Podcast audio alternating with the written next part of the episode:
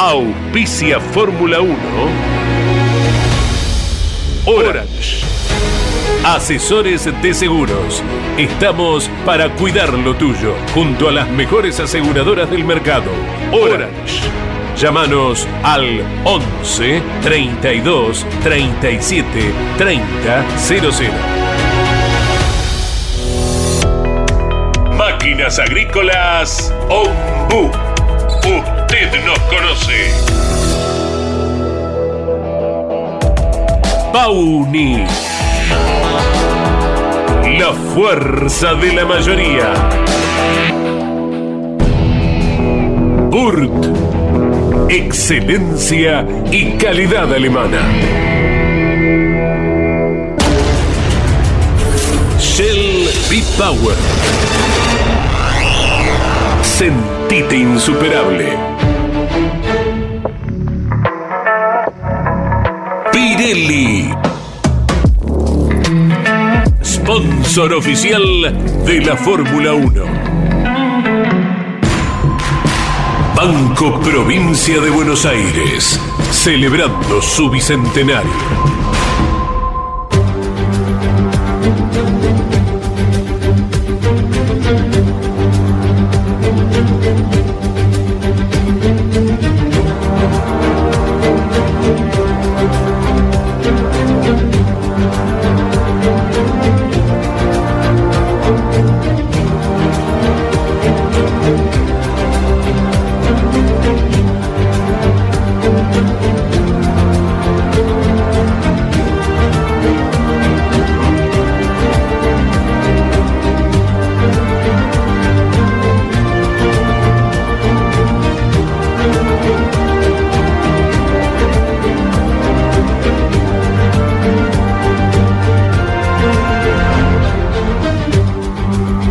La Fórmula 1? Para los puristas es la máxima expresión tecnológica a nivel mundial. Para los amantes de historias legendarias es nuestro Juan Manuel Fangio, con 46 años, ganando una carrera imposible en el viejo Nürburgring. Para los sensibles es ese tímido granjero escocés llamado Jim Clark, desafiando la muerte en autos y circuitos extremadamente peligrosos mientras aplastaba a sus rivales. Para los románticos es Jackie Stewart contemplando en las tribunas las bellas mujeres, mientras llevaba la gloria a dos marcas que, solo con él, fueron campeonas mundiales. Para los perfeccionistas es Mercedes arrasando cuando decide participar de la máxima. Para los místicos es Ayrton Senna hablando con Dios mientras llevaba su auto a límites increíbles para cualquier otro mortal. La sensación con Ayrton era que realmente Dios manejaba ese McLaren. Para los prácticos es Alain Prost, solo arriesgando hasta lograr el resultado, como un estudioso Napoleón Bonaparte de estos tiempos. Para los amantes de la estrategia es el atlético Michael Schumacher, siendo el mejor de sus tiempos. Los vencía fuera y dentro de la pista. El Kaiser logró hasta ordenar Ferrari.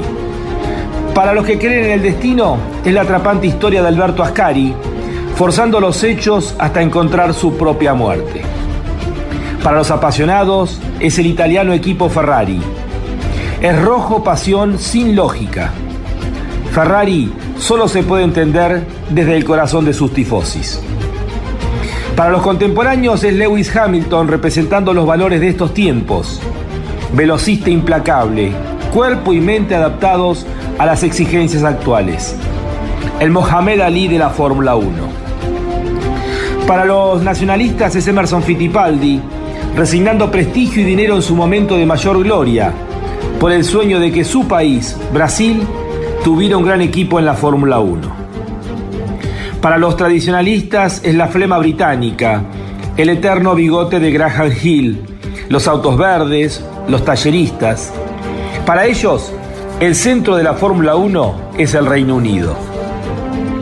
¿Qué es la Fórmula 1? Cada uno de ellos tiene su cuota de razón.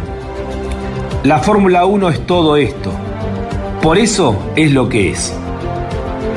Bienvenidos a Fórmula 1, un mundo de sensaciones sin límites.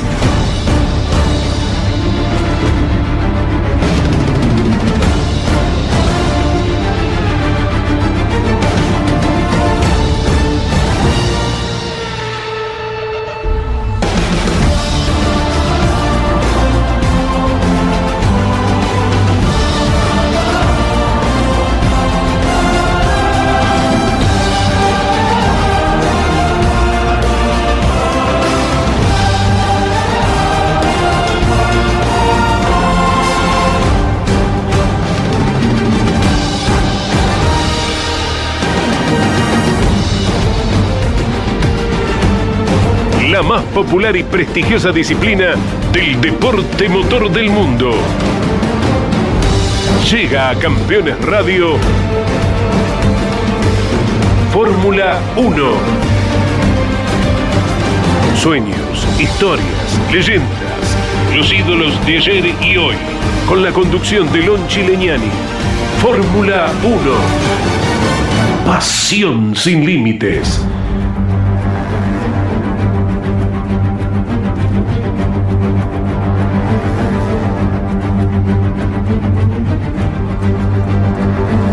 Ingresamos ya en la semana previa al único gran premio que tendremos en Sudamérica en el año 2021, el Gran Premio de Brasil. Y antes de hablar justamente de este gran premio, eh, que va a ser el anteúltimo del año, les contamos algunas noticias vinculadas a la máxima en estos últimos días. Eh, se puede ver en cada una de las carreras récord de público, la cantidad de gente que va a cada uno de los eventos. Y la Fórmula 1 ha informado que eh, luego de tres trimestres, se ha incrementado en un 7% los ingresos en relación a lo que fue la temporada 2021. Por supuesto, post pandemia, eh, ingresos como el Pado Club, que es muy lucrativo, han hecho que eh, la máxima eh, vaya incrementando cada vez más sus ingresos, algo así como 47, 47 millones de dólares más en este último año. Y ya anda en los 715 millones de dólares luego de tres trimestres lo que se estima que va a terminar el año seguramente con un número cercano a los 900 millones de dólares.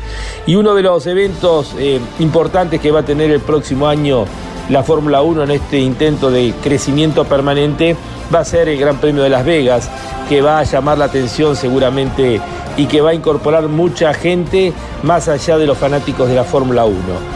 Comienzan a llegar ya algunas imágenes de algunos Red Bull el RB7 que anduvo circulando eh, por las calles de Las Vegas en una acción promocional con el fondo del hotel César Palas.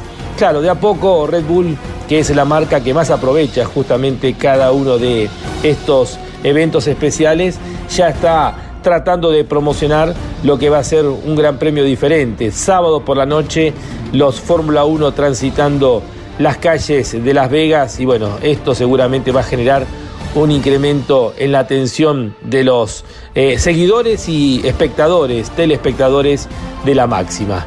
Por último, un dato curioso. En Gran Bretaña se ha hecho un estudio de los deportistas eh, que más influencia han tenido en los bebés recién nacidos. ¿Qué nombres se incorporan eh, dentro de la lista? Y hay dos vinculados obviamente a pilotos de Fórmula 1. Uno es el eh, siete veces campeón del mundo, Lewis Hamilton, y el otro es el joven y simpático Lando Norris.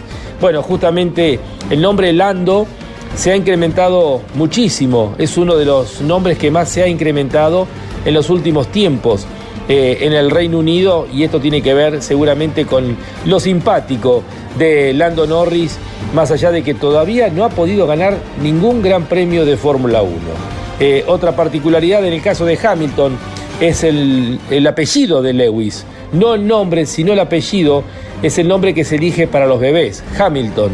Y en este ranking que se ha hecho en el Reino Unido de deportistas, bueno, Lando es el nombre más elegido en los últimos, en los últimos tiempos, en el último año, eh, justamente en Gran Bretaña. El segundo es el nombre Ferguson, que es el apellido de Sir Alex Ferguson, el legendario entrenador eh, que se ha retirado del Manchester United en los últimos tiempos, bueno, es el segundo más elegido. El tercero es Hamilton, el apellido de Lewis eh, también es otro de los nombres que se eligen. Luego en esa lista aparecen boxeadores, eh, Zidane aparece, de Zinedine Zidane, su apellido es uno de los elegidos. Y otra de las particularidades, más allá de Murray, por Andy Murray, es el de un argentino, eh, el nombre Sergio aparece en esta lista dentro de los 10 más elegidos y esto tiene que ver con el nombre de Sergio Cunagüero, que sin duda dejó su marca en la isla de Gran Bretaña. Una de las particularidades que queríamos compartir con todos ustedes en esta apertura, nos metemos de lleno ya en el programa del día de hoy de Fórmula 1. Bienvenidos a Fórmula 1, un mundo de sensaciones sin límites. Estás viviendo Fórmula 1 en Campeones Radio. Con la conducción de Lon Chileñani. Fórmula 1.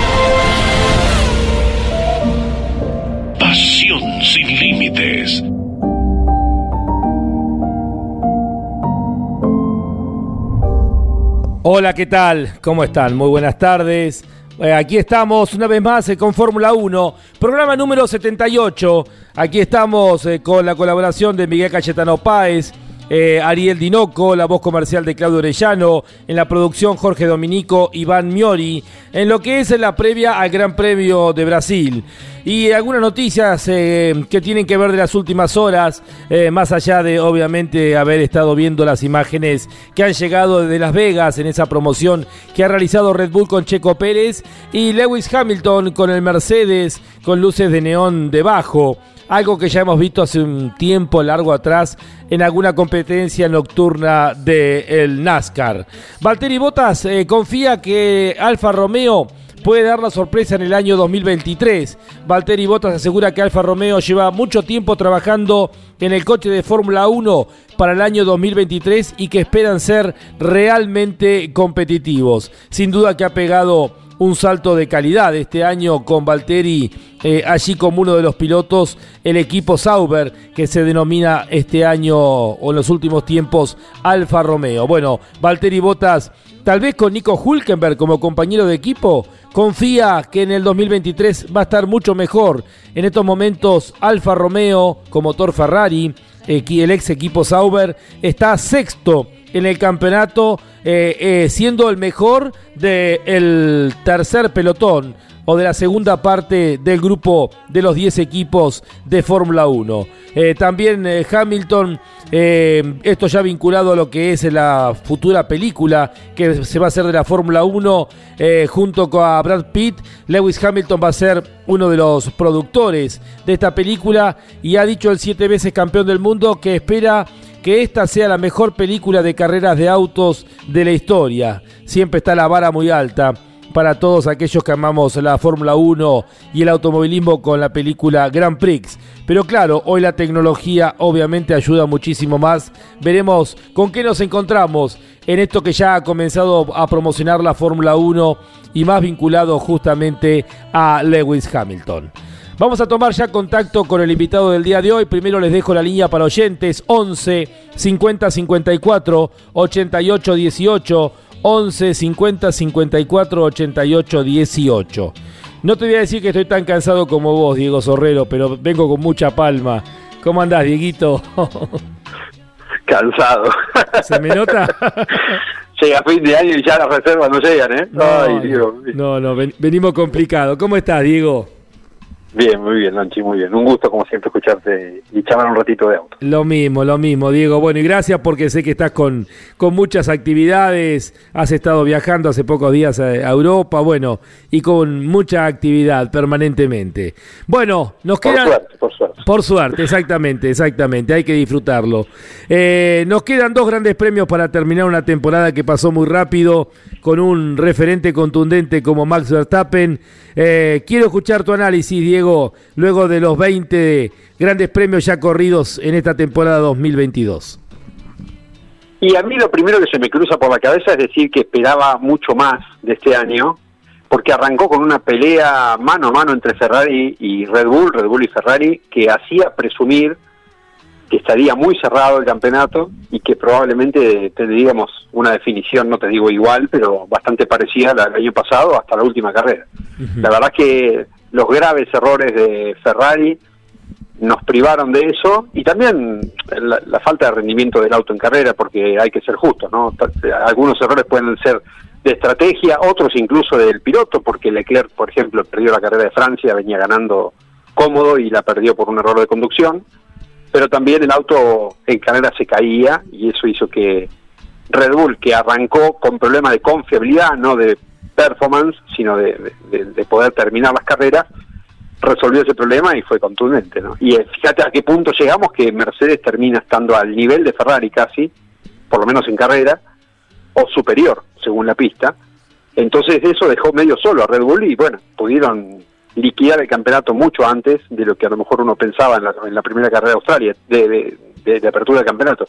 Entonces, a mí me queda la sensación de qué lástima, parecía que íbamos a tener otro año muy, muy cerrado y yo además tenía siempre, y sigo guardando, abrigando la esperanza de ver un mano a mano entre Leclerc y Verstappen y ver hasta dónde llega el carácter de Leclerc. Todavía no lo pudo demostrar porque no tuvo que ir a, a la fricción esa que es necesaria para o gano yo o ganas vos, pero ser segundo no sirve.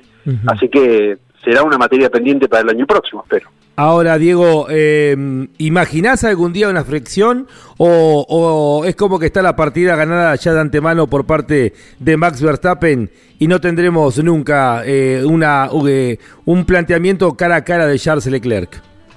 Y no lo sabemos. La verdad que cuando se enfrentaron en karting eran nenes, era otra vida la de ellos y otra madurez personal, porque eran realmente chicos de 7, 8 años Leclerc lo volvió loco a Verstappen, lo sacó de pista, lo chocó y Verstappen se sacó de sus casillas. Pero bueno, tenían siete años.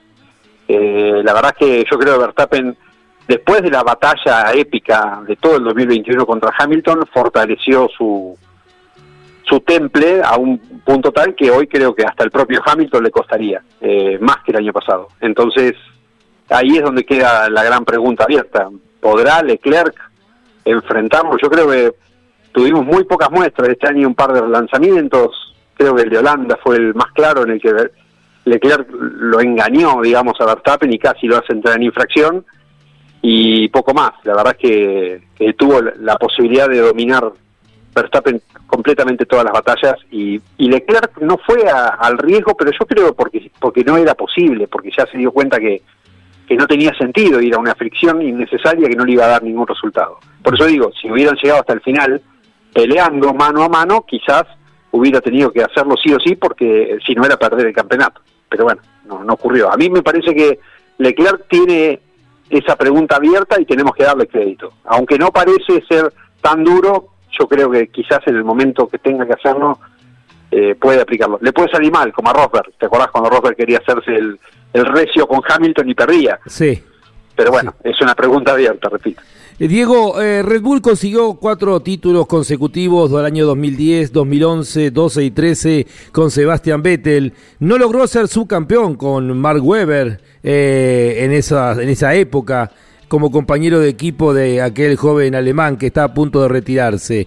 Verstappen fue campeón el año pasado en esa definición tan polémica en la última carrera y ahora por primera vez Red Bull tiene la chance de conseguir un 1-2 eh, en la definición de campeonato. Por lo menos hasta ahora Checo Pérez está en el segundo lugar. ¿Este es el mejor Red Bull eh, que ha salido del equipo de Austria o Checo Pérez es más que eh, aquel compañero de equipo de Vettel? Qué pregunta difícil. Te la hice difícil, eh, ¿viste? sí, está difícil. a mí me parece que es, un poco menos este auto que aquel. A mí me parece que el Red Bull de Vettel era un auto completamente superior. Y me parece que Weber no fue su campeón porque el equipo no lo ayudó. Porque Vettel lo traicionó en aquella carrera de Malasia con la orden que no respetó. Era una victoria de, de Weber y probablemente haya habido un par de carreras más en las que Weber no tuvo la herramienta. Le pasó lo mismo a Checo Pérez este año, es cierto. También tuvo menos auto en algunos momentos claves en los que si lo hubiera tenido quizás podía acercarse más a Verstappen. Pero a mí me parece que aquel Fórmula 1 del 2010, 11 y 12 y 13, pero más bien el de 11 y 12, era, era un auto inalcanzable, como fue la Ferrari de Schumacher del 2004, como fue el Mercedes de Hamilton del 2018 y 19 me parece que ese era mejor auto que este. Acá me parece que Verstappen se encontró con un superauto, él es un superpiloto y no tuvo resistencia, por lo que dije al principio. Ferrari le dejó bastante servida la mesa para que puedan dominar mejor de lo que quizás hubieran dominado aún con, un rival fuerte. Me parece que, que aquella vez fue más fuerte lo de Vettel. Eh, me sacaste, bueno, te lo voy a dejar para el final, eh, la referencia de Sebastian Vettel, aquel piloto que no tenía códigos en sus comienzos cuando fue campeón del mundo, eh, combativo por demás, inclusive hasta con su compañero de equipo. Parece otra persona a este alemán ecológico pacifista que está a punto de retirarse. Es que es otra persona completamente completamente otra persona. Yo no sé si ser padre le cambió la vida o los cachetazos de Ferrari. La verdad que no lo sé, solamente él debe saberlo. Me parece que las dos cosas deben haber influido. Vettel desde que es padre cambió su forma de ver me parece, y lo empezó a expresar de a poco. Es un tipo que no tiene redes sociales, o no tenía hasta que la abrió para anunciar su retiro hace unos meses. Pero eh, siempre sus gestos se veían desde afuera, digamos. Él no publicaba absolutamente nada. Y tuvo algunas cosas que a mí me hicieron sospechar de que había un cambio cuando empezó a andar mal el Ferrari. O sea, cuando dejó de ser el rival duro de Hamilton, acuérdense, yo no me, no me olvido nunca aquella carrera de Canadá, 2019. La de la chicana. En la que Vettel corta camino, exacto, corta camino, vuelve mal, lo encierra Hamilton, gana la carrera y le sacan el primer lugar, lo pone en segundo. Él cambió el cartel, haciendo un acting bastante espectacular.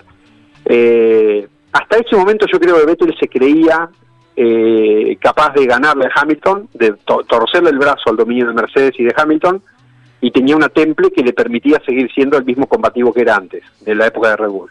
Pero me parece que el mazazo que le cayó en la cabeza cuando empezó a equivocarse y ver que no podía controlar el auto y hacía trompos en todas las carreras, lo hizo reflexionar sobre si no estaba un poco equivocado en esa postura tan arrogante. Vettel eh, es un tipo que de verdad, como dijiste vos, no respetó ni a su compañero de equipo, ni a una orden de equipo, insultó a Cherny Whiting por radio en México, yo no me olvido, eh, tuvo a Bene que pedirle por radio que se concentre en el auto y que después hablaban, porque él estaba insultando al director de carrera por radio y lo escuchaba el mundo entero.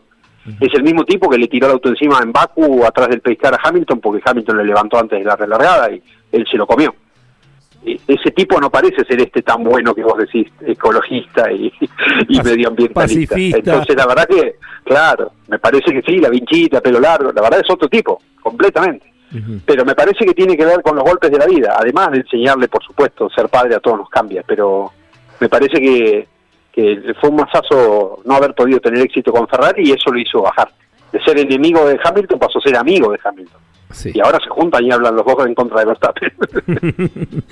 Diego, eh, ¿cómo analizás lo de Sergio Checo Pérez? ¿Está en su mejor momento? Sí, yo creo que sí. Yo cuando, cuando entró a Red Bull el año pasado, yo me animé a decir que era el mejor compañero que le podían haber puesto a Verstappen. Pero no por la por el talento, que tiene su, su talento, por supuesto. Para mí es un piloto 8 puntos, por decir, promedio entre los buenos. Pero me parece que era el el piloto correcto porque era un tipo que iba a ir en carrera metódicamente, sin cometer grandes excesos ni errores, y que iba a poder capitalizar o fallas mecánicas o errores de conducción o incluso choques como los que había tenido Verstappen hasta el año anterior. Eh, y la verdad que pienso exactamente lo mismo, sigue siendo el mejor compañero que le pudieron poner porque es la antítesis de Verstappen. Mientras uno es explosivo, el otro es metódico, es sereno, es calmo y no comete grandes errores, excepto los errores que puede cometer un piloto que está adaptándose en auto, como fue la primera mitad de temporada del 2021, que le costó, la verdad le costó. Pero le costó por lo mismo que le costó a Vettel manejar la Ferrari que estaba puesta para Leclerc. Porque los chicos jóvenes vienen con otro chip, otra forma de manejar, y a lo mejor el que viene con una experiencia previa de otra época, incluso de previa a los turbos, donde acelerar era distinto, porque era progresivo, era un atmosférico, y de golpe el turbo te arranca con una potencia que te lo saca de la mano, le pasó a Richardo, de hecho. Eh, me parece que, que los dejó en otra en otra secuencia a los pilotos viejos. Entonces por eso me parecía que, que Checo era el mejor compañero para Verstappen y lo sigue siendo. Y la verdad que si, merece, si merece o no el subcampeonato es relativo, pero me parece que está haciendo todo lo que tiene que hacer para merecerlo. Dos victorias, una en Mónaco, le ha plantado cara a Verstappen cuando el auto no era rápido para Max en clasificación y él sí se adaptó y fue más rápido que el holandés un par de veces. La verdad que sí, es su mejor momento sin dudas por madurez y por desarrollo técnico, creo. Hay que ver si ahora el equipo, como espero que sea, que, ocurra, le dé todo su apoyo para que para que Checo sea el subcampeón. También supongo que Max va a querer tener el récord de mayor cantidad de victorias en la temporada, que ya tiene, pero va a querer superarlo aún más y veremos en qué queda eso. Pero bueno, también depende de cómo anden los Mercedes, si Hamilton y Russell están más adelante y entonces tengan que pelear contra alguien y no solamente decidir un resultado de ellos. Eh, salvo el caso de Richardo eh, con su compañero de equipo Lando Norris, eh, parece haber en esta temporada o en estos últimos tiempos una revalorización de los pilotos con experiencia, ¿no? Con el hecho de Kevin Magnussen, le, bueno, le, Valtteri Bottas, Hulkenberg que cuando hay un lugar libre se lo llama. ¿Por qué pensás que está, se está dando esto? Yo creo que tiene mucho que ver con, me parece, con el, el nuevo auto, este que han hecho, que como tiene efecto suelo es más difícil de manejar. Y si bien los pilotos que hoy son los veteranos no manejaron con efecto suelo, porque ya no, existía en la Fórmula 1, me parece que tienen otro feeling de, de, potencia de lo que tienen los chicos jóvenes. Entonces a lo mejor con un auto más difícil de manejar, el talentoso como Verstappen lo hace y Leclerc también, pero al resto les cuesta un poco más evolucionar. Y después hay algo muy que es muy importante que es el reflejo, ya lo charlamos esto Lonchi un par de veces, de lo que pasó con Mercedes. El piloto con experiencia ante un reglamento nuevo, un auto nuevo, sí. tiene el oficio de ponerlo a punto, de buscar el camino de la puesta a punto y resolver un problema de nacimiento de un auto, como le pasó a Mercedes. Claro, puede ir resolviendo no entre carreras, auto. durante las claro, carreras. Y es que como no hay pruebas previas, no hay pruebas privadas, porque están prohibidas, la única forma de desarrollar un auto es probando los viernes, no te queda otra.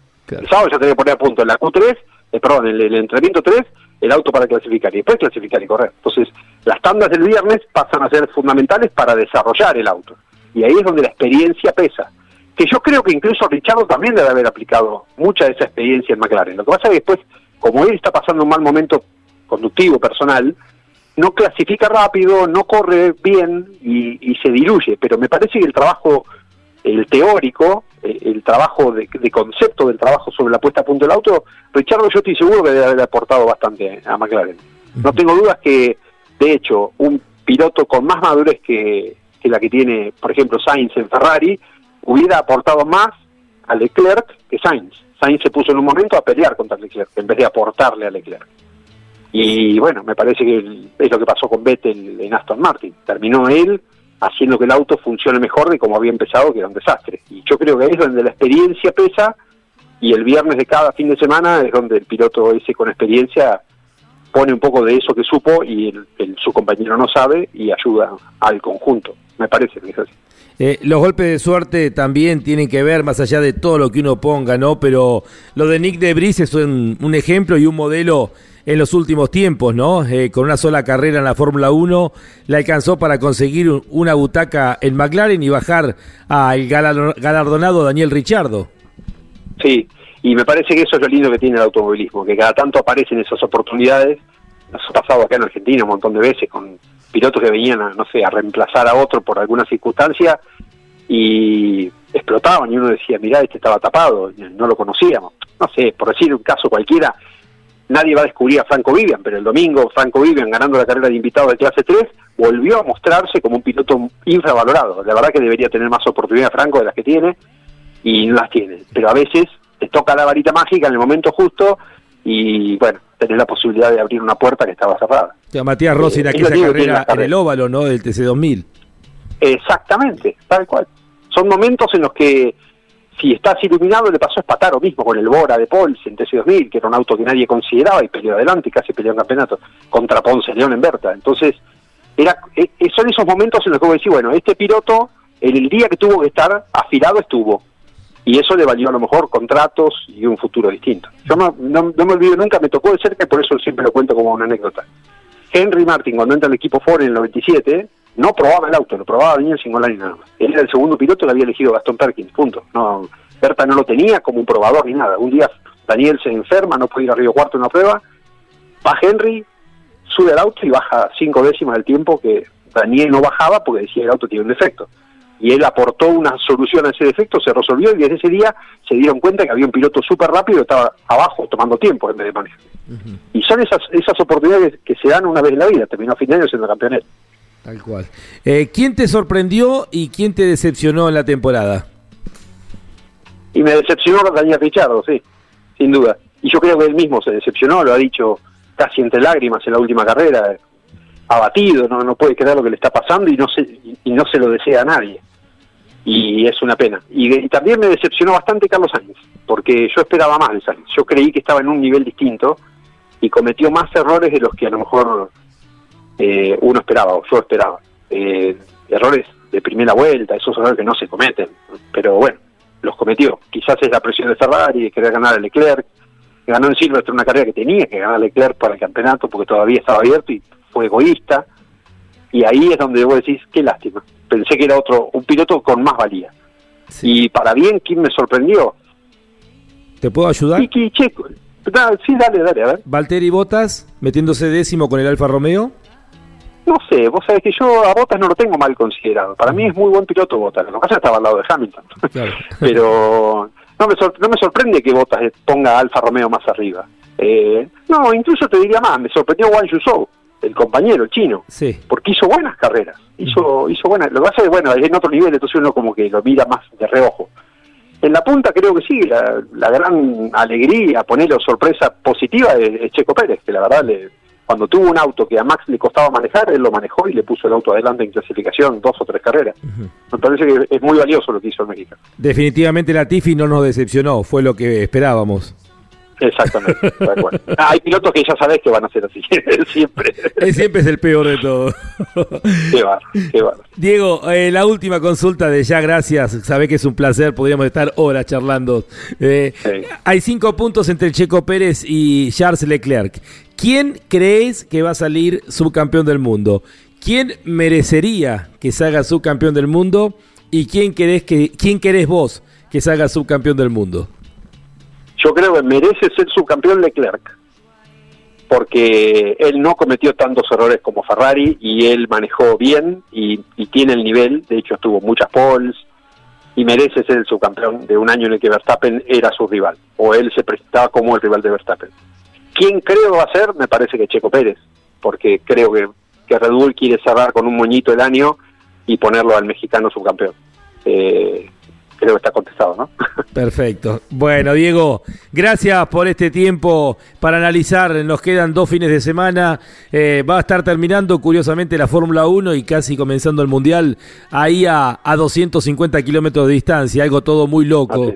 Eh, realmente el Mundial lo apuró, apuró el calendario de la Fórmula 1, pero bueno, también está bueno este acuerdo que tiene hoy la Fórmula 1 de no pelearse, sino generar relaciones con la FIFA, eh, con la misma gente que hace Le Mans, eh, no como en la época del tío Bernie que se peleaba con todo el mundo, ¿no? Sí, totalmente de acuerdo, sí, es muy positivo que se pongan en línea y no interfieran. Ojalá lo sigan haciendo y las 500 millas de Indianápolis sea un, fin de semana único en el que no esté no esté Mónaco o al revés, no importa, pero que, no, que se pongan de acuerdo, así como se puso de acuerdo la FIA y, ya no es INSA por un lado y WEC por otro, sino un campeonato unificado en reglamentos y demás. Ojalá que la Fórmula 1 siga en ese camino y, y el deporte se vea beneficiado. A mí me da mucha lástima cuando tenés una carrera linda que quieres ver y a la misma hora tenés otra carrera linda que quieres ver. Eh, coincido con vos. Con Sí. Eh, no te decía, coincido con vos con Indianápolis y Mónaco, pero ¿sabés por qué nunca se va a dar? ¿Por qué? No, no, no, en serio, ¿verdad? Porque en Estados Unidos eh, las 500 millas se corre el domingo previo al eh, día del Memorial de los Caídos eh, en, guerra. Y eso es el último domingo de mayo. Y el día lunes, el último lunes del mes de mayo, Mónaco celebra San Devot y es feriado y desarman el circuito tranquilo porque es feriado. Exactamente, y aparte justamente para poder tener un fin de semana largo. Así que es, es, es el fin de semana que todos siempre decimos, qué pena que estén los dos, porque aparte si vas a una de las dos carreras, te perdés la otra, pero eh, es, tiene que ver con un feriado que hay en, en los dos lados, ¿no? Tenés razón. Sí, como, como Le Mans tiene que ser sí o sí el sábado que tiene la noche más corta del año. Por eso siempre es el, cerca del 12-13 de junio. Sí, son circunstancias que, que delimitan las carreras y probablemente sea eso lo que lo que nos, nos deje con la posibilidad abierta de cerrada en realidad de que se de que se dividen. Bueno, ojalá algún día ocurra, qué sé yo, no sé, que hagan otro feriado. No hablamos de Fernando Alonso, pero cuando estemos aburridos, una noche de Le Mans charlando, lo llamamos al, al, al gallego que nos volvió loco. Ah, sí, ¿te acordás? Yo le he visto a Fernando pasar la chicana como nadie en la noche. Lo queríamos matar, tirarlo por la ventana. Justo a nosotros. Abrazo grande, Diego. un placer enorme. Un, mismo, un beso grande. Chao, Dieguito. Diego Sorrero, eh, hemos disfrutado muchísimo, como cada charla que hacemos con Diego, analizando las 20 carreras que ya se han corrido de la Fórmula 1. Está auspiciando Fórmula 1 Orange. Asesores de seguros. Estamos para cuidar lo tuyo, junto a las mejores aseguradoras del mercado. Orange. Llámanos al 11 32 37 30 00.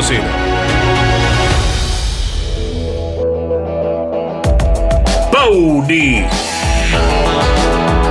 La fuerza de la mayoría. Burt.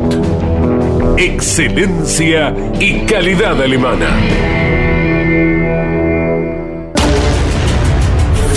Shell B-Power. Sentite insuperable. Pirelli. Sponsor oficial de la Fórmula 1.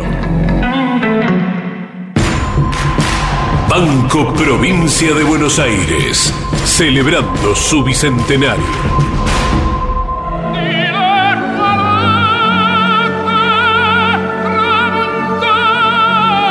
Enzo Ferrari creó una marca de automóviles. El tiempo y los tifosis del mundo la convirtieron en leyenda. Ferrari, el sueño de todo piloto. Ferrari, rojo pasión. Ferrari, sinónimo de Fórmula 1.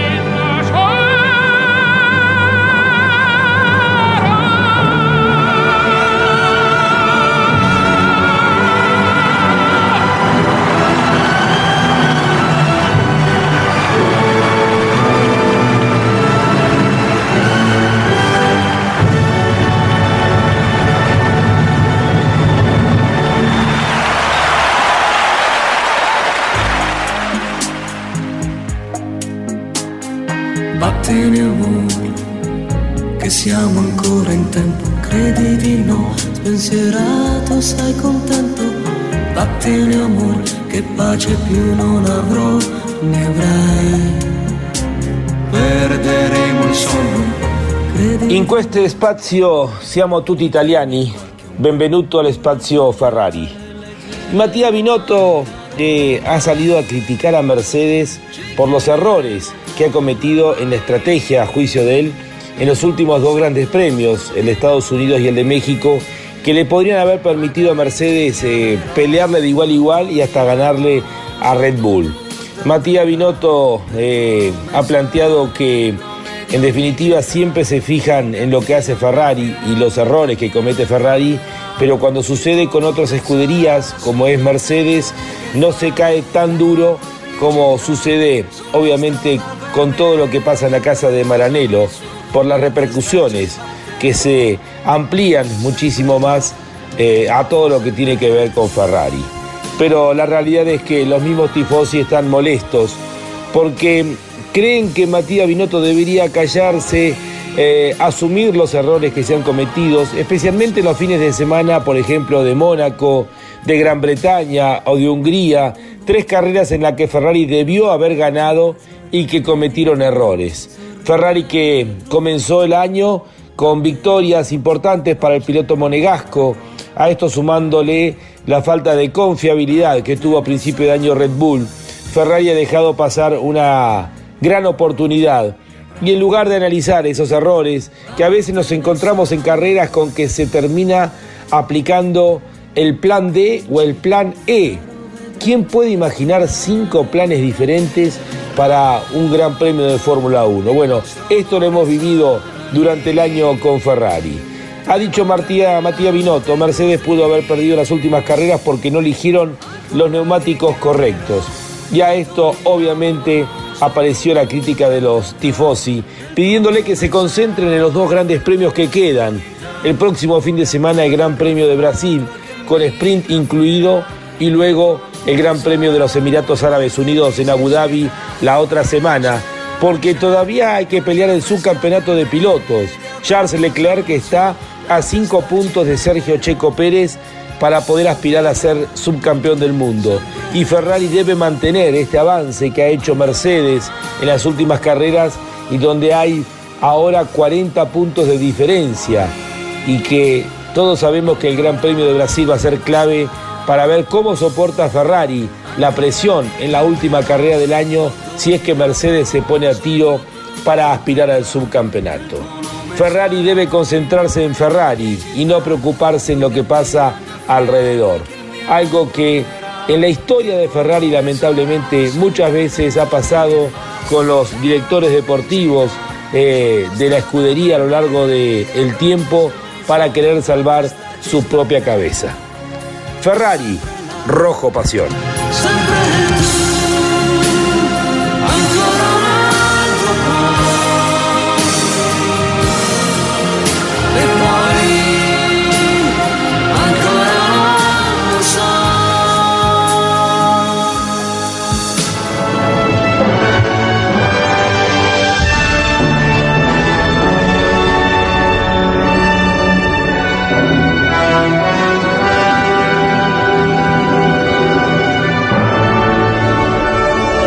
Esto fue Ferrari, el sueño de todo piloto. Ferrari, rojo pasión. Ferrari, sinónimo de Fórmula 1.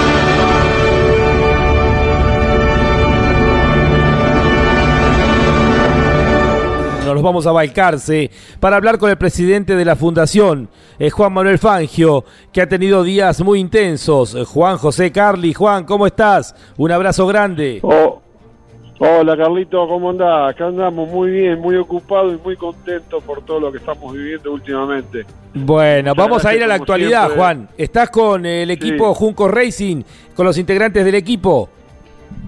Sí, la verdad que una sorpresa muy grande, muy lindo, porque vinieron, querían, ya que de Buenos Aires se trasladan a Santiago del Estero, pasaron por Balcarce para, para saber, querían conocer la gente americana y, e querían conocer el museo y querían ir al casco, bueno, comimos un asado y ya están recorriendo en estos precisos momentos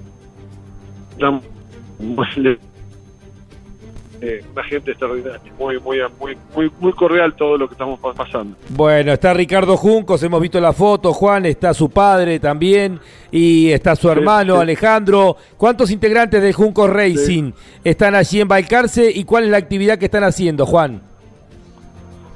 Son 13 integrantes, 14 integrantes y bueno, están mirando todos los autos de Correo Juan y los autos que hay de Fórmula 1 y bueno, este, ya ahora parten para Mar del Plata porque mañana salen para, para Santiago del Estero. Así que hoy vamos a cenar en Mar del Plata con ellos, así que estamos muy contentos y hemos hecho, formamos una gran amistad en poquito tiempo y vamos a estar con Bueno, contanos, eh, Juan. Eh... así que trabajando también para ver si podemos llevar a, Juan Manuel Fangio a, a las 500 millas de Indianápolis. Estamos trabajando con con la jefa de prensa de acá del equipo, así que también tratando de sacar nuestra nuestra conveniencia para, como siempre, mantener vivo el nombre de Juan Manuel Fan.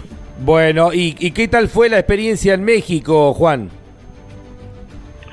Bueno, la experiencia en México fue extraordinaria y como siempre decimos, nos ayuda Juan Manuel Fangio desde el cielo porque en el avión que yo viajaba de Miami para este, para México me encuentro con David Kulja, que había estado yo en, un año comiendo con él y cenando con él y con Mika Hakkinen, se acordaba, así que bueno, ahí entré una conversación, después lo vi en el autódromo y decidimos que él fuera el que entregara los cascos de, de, los hermanos Rodríguez a, Max Verstappen, así que todo redondito espectacular. Estuvimos con Carlos Slim, que le entregamos un casco de Fangio. Vamos a trabajar conjunto eh, con la fundación de en educación y seguridad vial.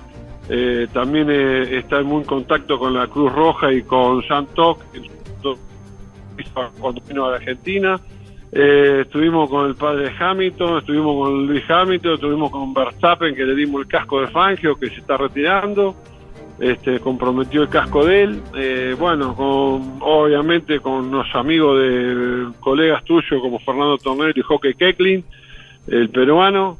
Este, bueno, un montón de gente que, que realmente fue extraordinario. No, no, no teníamos, era de las 6 de la mañana hasta las 6 de la tarde, eh, estando ahí en los pados, ya prácticamente la carrera ni la vi porque estábamos muy atareados con, con todas las relaciones que hicimos y muy, muy orgulloso y muy fructífera toda la, la, la ida a, México. Así que y ya trabajando para ver si podemos ponerlo nuevamente a Fangio el, el, año que viene en México y tal vez también estamos hablando con Emerson Fittipalda para llevar los cascos también al Gran Premio de, de, Brasil del año que viene. Así que bueno, y ahora ya como te repito, tratar que que este, esta avenida de este equipo de Ricardo podemos llegar a, a estar en las 500 millas de Indianápolis con, con Juan Manuel Fangio. Bueno, bárbaro. ¿Lo tenés a Ricardo cerca, Juan? Sí, sí, que me voy ahí acercando y te lo paso porque está por acá. Es un- la verdad que es una, una persona excelente. Sí, decirle, Eh, decirle que, a ver, no sé si me va a ubicar, eh, Lonchi Leñani de campeones, a ver si... Ac- Te paso con, con él. Te paso Dale, con él. un abrazo Juan, estamos en contacto en estos días, gracias. Hola. Hola. Hola. Hola. Hola, sí. Señor Ricardo Juncos. Sí, él habla. Sí, estamos al aire. Mi nombre es Carlos Lonchi Leñani de Campeones, un programa de automovilismo. No sé si nos ¿Qué ubica. hace, Lonchi? Ah, me, me suena, me suena un poquito. Ahora, ahora que lo decís, sí, me suena. Ricky, querido, qué, qué días, ¿eh? Qué días intensos. Qué, qué días, la verdad que sí. Y nada, increíble todavía, pero que creo que no caigo de lo que hicimos. Y encima estoy en el Museo Fangio recorriendo con el equipo para variar, así que las emociones están a tope. Eh, David, te vi arriba de la cupecita de Fangio, campeón del 40 con, con papá Ricardo. ¿Y cómo surgió la, la alternativa de viajar hasta Balcarce para que los integrantes de Junco Hollinger eh, puedan conocer el, Museo Juan Manuel Fangio?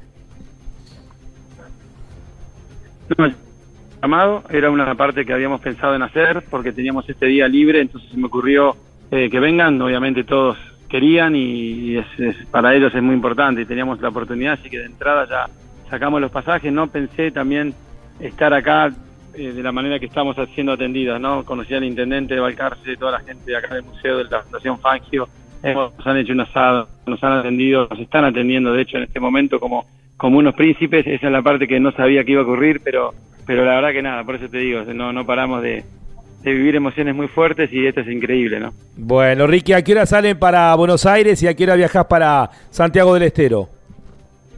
Volamos desde Mar del Plata mañana a la mañana directamente en un vuelo charter para Santiago y a la, tarde mediodía, y empezamos a trabajar en el auto para, para la exhibición del miércoles. Bueno, Ricky, estaremos acompañándolos como hemos hecho permanentemente. Muy feliz por, por vos, Ricky, por, por todo, por todo el equipo, por la familia, eh, de todo esto que estás disfrutando. Eh, nunca dejaste de, de- de estar con un ojo aquí en la Argentina y me, me pone muy feliz que te hayan reconocido como te está reconociendo todo eh, el ambiente del automovilismo argentino. Te mando un cariño grande y estamos hablándonos, Ricky. Dale, bueno, muchísimas gracias, Lonchi. Un cariño, como siempre, para toda la familia campeones, para vos, para todos. Ya sabes lo que siento por ustedes. Así que, bueno, nada, muchísimas gracias y seguiremos para adelante, como siempre digo. Bueno, a disfrutar lo que te queda ahí en, en Balcarce. Abrazo grande, Ricky. Que, Dale, que te den postre abrazo. Balcarce, decirle a Juan, ¿eh? ¿Cómo, cómo? Que te den postre Balcarce, decirle, ¿eh? Sí, no, ya comí, sabés que no había comido nunca, una delicia. Ah, ¿viste, viste lo No- que no es? dábamos más de comer. Increíble, debe ser uno de los mejores postres que comí en mi vida, no nunca lo había probado, la verdad que espectacular. Ya están hablando acá cómo hacen para llevar para Estados Unidos. Congelado, congelado. Abrazo grande, Ricky. Bueno, sal- saludo para. Ch- Chao, Ricardo Junco. Bueno, lo habíamos contactado al presidente de la Fundación Fangio para que nos contara acerca de la experiencia eh, que han vivido en México con la entrega de los cascos y nos encontramos que estaban allí con el equipo de Ricardo Juncos y con Ricardo Juncos recorriendo el Museo de Balcarce. Bien, estamos ya en la parte final del programa del día de hoy.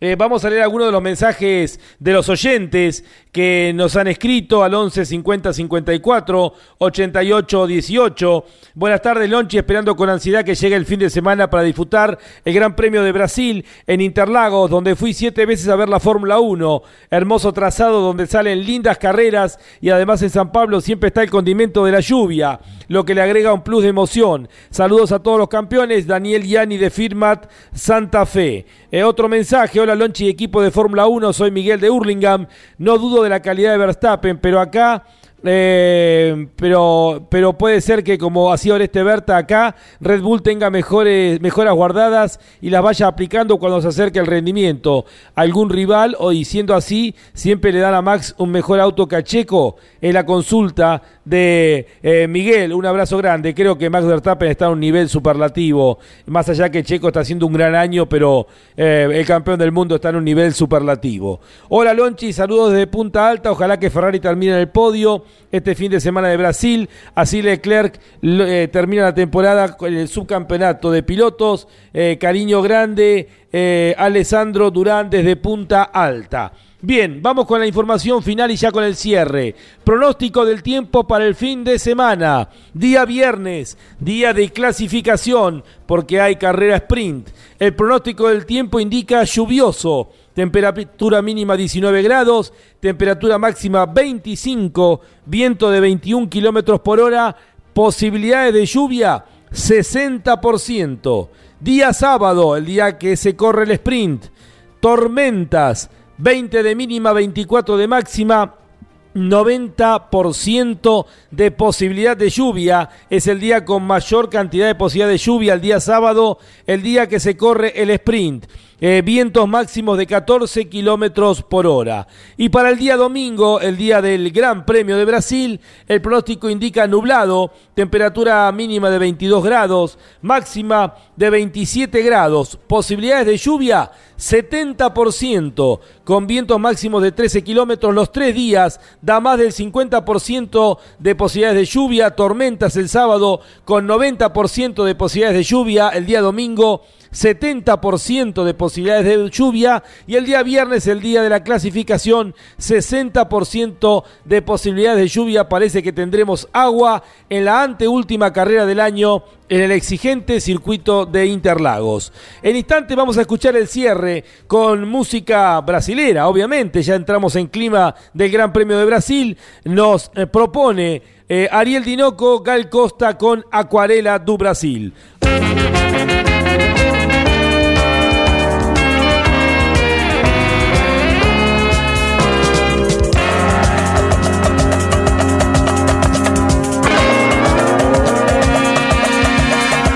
Brasil, meu Brasil brasileiro. Cuando todavía tenemos las imágenes y la repercusión de lo que fue ese show que hizo la Fórmula 1 por las calles de Las Vegas para comenzar ya a promocionar eh, el Gran Premio que tendremos el próximo año en el mes de noviembre y donde hemos visto por un lado a Sergio Checo Pérez con el Red Bull eh, girando y a Lewis Hamilton con luces, inclusive por debajo de su Mercedes, imágenes que en su momento hemos visto dentro del, del NASCAR. ¿Serán las luces por debajo de los autos uno de los atractivos que tendrá la Fórmula 1 en ese Gran Premio tan especial de Las Vegas? Bueno, lo iremos viendo a lo largo del tiempo. Lo concreto que ya nos concentramos en lo que viene, la anteúltima carrera del año, el anteúltimo compromiso. El próximo fin de semana llega el Gran Premio de Brasil y el otro fin de semana termina la temporada 2022 de la Fórmula 1 casi en las puertas del Mundial de Fútbol, el mismo día que comienza el Mundial de Fútbol. Eh, para tomar nota, tendremos el día viernes las pruebas de clasificación a las 4 de la tarde, hora de la República Argentina. Reitero, el viernes a las 4 de la tarde, hora de la Argentina, será el momento de la clasificación de 4 a 5 de la tarde. ¿Por qué?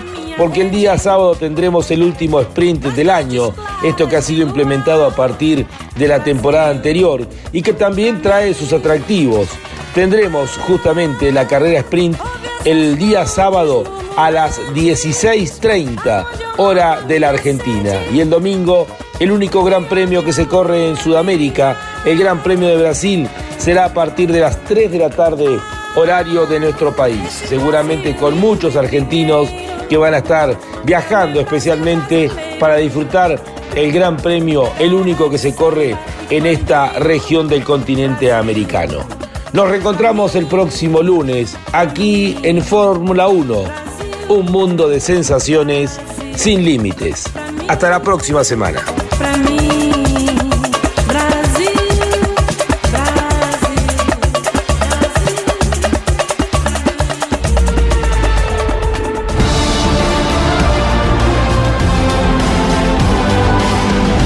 Esto fue Fórmula 1 la más popular y prestigiosa disciplina del deporte motor del mundo pasó por Campeones Radio. Fórmula 1. Sueños, historias, leyendas, los ídolos de ayer y hoy.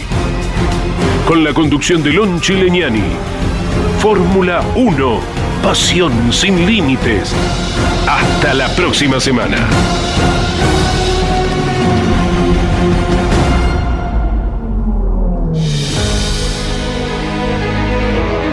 Auspicio Fórmula 1 Orange. Asesores de seguros. Estamos para cuidar lo tuyo, junto a las mejores aseguradoras del mercado. Orange. Llámanos al 11 32 37 30 00. Pauni. La fuerza de la mayoría. Máquinas Agrícolas Ombu. Usted nos conoce. Burt. Excelencia y calidad alemana. Shell B-Power. Sentite insuperable.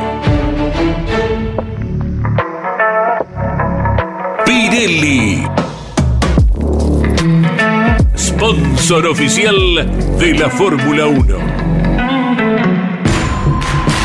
Banco Provincia de Buenos Aires, celebrando su bicentenario. Campeones Radio. Una radio 100% automovilismo.